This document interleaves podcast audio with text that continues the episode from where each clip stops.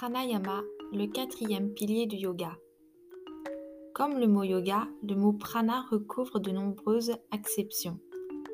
Prana signifie souffle, respiration, vie, vitalité, vent, énergie ou force. Il désigne également l'âme par opposition au corps. Il est généralement employé au pluriel pour désigner les rythmes du souffle de la vie.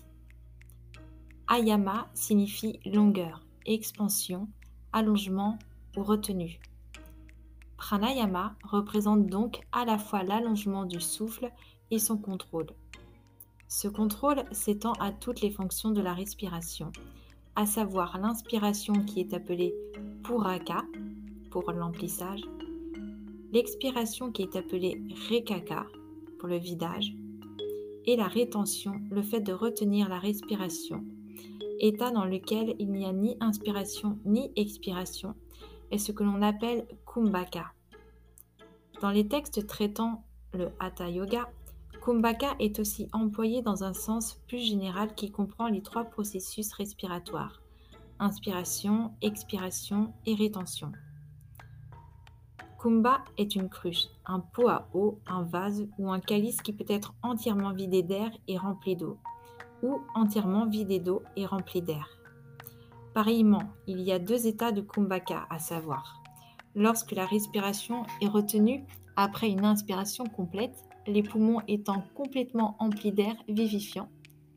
Et en deuxième, lorsque la respiration est retenue après une expiration complète, les poumons étant complètement vidés de tout air vicié. Le premier état, poumon plein, avant que ne commence l'expiration s'appelle Antara Kumbhaka. Le second, poumon vide, avant que ne commence l'inspiration, s'appelle Baya Kumbhaka. Antara signifie interne ou intérieur, tandis que Baya signifie externe ou extérieur. Donc, Kumbhaka est l'intervalle de temps entre une inspiration complète et une expiration. Antara Kumbhaka ou encore une expiration complète et une inspiration Baya Kumbhaka. Dans ces deux états, la respiration est suspendue ou retenue. Le pranayama est donc la science de la respiration. C'est l'axe autour duquel tourne la rue et le vie. Le Hatha Yoga Praditika dit Le dressage des lions, des éléphants et des tigres demande beaucoup de temps et de prudence. De même manière, le prana doit être maîtrisé lentement et progressivement, selon la capacité et les limites physiques de chacun. Sinon, il tuera l'élève. La vie du yogi ne se compte pas au nombre de ses jours, mais au nombre de ses respirations. C'est pourquoi il adopte un rythme particulier de respiration lente et profonde.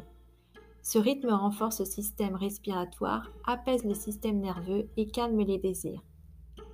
À mesure que les désirs et les obsessions diminuent, l'esprit se retrouve libre et devient un instrument de concentration. Par une pratique incorrecte du pranayama, l'élève s'expose à divers troubles tels que le hoquet, aérophagie, asthme, toux, catarrhe, migraine, douleur des yeux et des oreilles et nervosité. Cela prend beaucoup de temps pour apprendre à inspirer et expirer correctement régulièrement, lentement et profondément. Il faut l'avoir maîtrisé avant de chercher à pratiquer le kumbhaka. Comme de vives flammes jaillissent lorsque les cendres qui recouvrent un feu sont dispersées par le vent, de même le corps est illuminé par toute la splendeur du feu divin qui l'habite lorsque les cendres du désir sont dispersées par la pratique du pranayama. Sankarakarya dit Dans la vraie expiration, Rekatka, l'esprit est libéré de toute son illusion. La vraie inspiration pour Raga est la prise de conscience de Je suis Atman, l'esprit. Dans la vraie rétention Kumbhaka, cette conviction s'implante fermement dans l'esprit. Tel est le vrai pranayama. Dans chaque inspiration, toute créature vivante prononce inconsciemment la prière Shoham. Sha, il, Aham, je, et il, l'esprit immortel. De même, dans chaque expiration, toute créature prie Amsa, je suis. Cet Ajapa mantra, prière répétée inconsciemment, accompagne à l'infini chaque créature vivante tout au long de sa vie. Le yogi réalise pleinement la signification de cet Ajapa mantra et est ainsi libéré de toutes les chaînes qui entravent son âme. Il offre au Seigneur le souffle même de son être et reçoit du Seigneur la grâce du souffle de vie.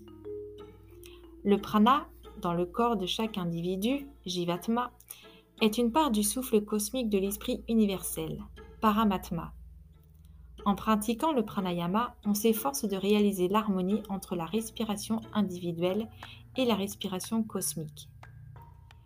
Kariba Eken, un mystique du XVIIe siècle, disait Si vous voulez avoir un esprit calme, contrôlez d'abord votre respiration, car lorsqu'elle est contrôlée, le cœur est apaisé.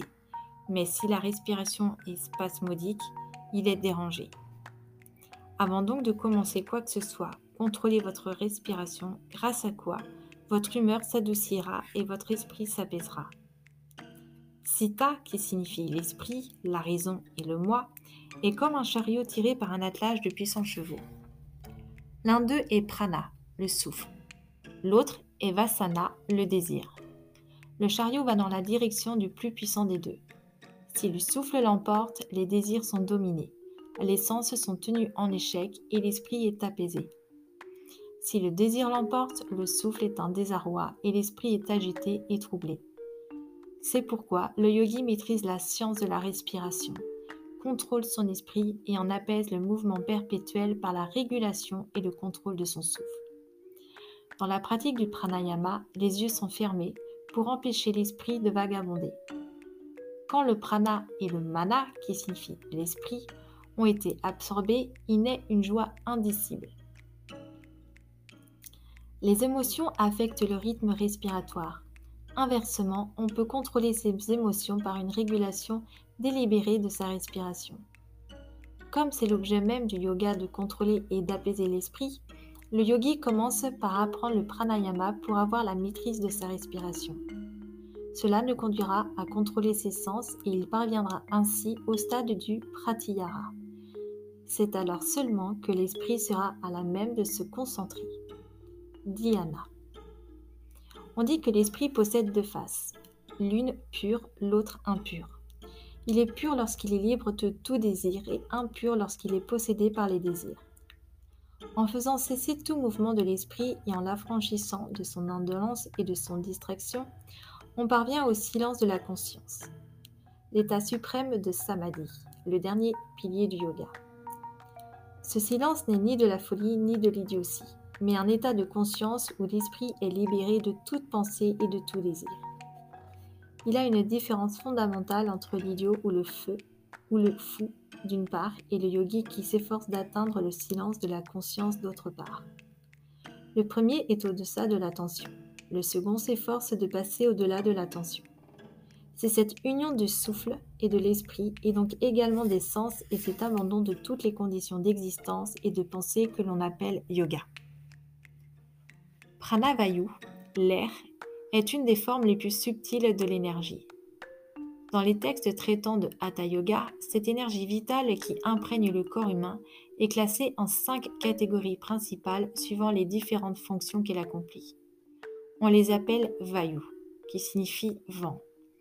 Et les cinq divisions sont Prana, qui se tient dans la région du cœur et contrôle la respiration, Apana, qui se tient dans la partie inférieure de l'abdomen et contrôle l'élimination de l'urine et des excréments. Samana qui alimente le feu gastrique pour faciliter la digestion, Udana qui réside dans la cage thoracique et contrôle l'absorption de l'air et de la nourriture, et Viana qui parcourt le corps tout entier et distribue l'énergie extraite de la nourriture et de l'air. Il y a également cinq vailloux subsidiaires. Ce sont Naga qui provoque l'éructation et soulage la pression abdominale, Kurma qui contrôle le mouvement des paupières pour empêcher le corps étranger ou une lumière trop vive d'entrer dans les yeux, Krakra qui empêche les substances de pénétrer dans le nez et la gorge en provoquant l'éternuement et la toux. Devadatta qui apporte à un corps fatigué un supplément d'oxygène en provoquant un bâillement. Et enfin, Damajaya qui reste dans le corps même après la mort et fait parfois se gonfler un cadavre.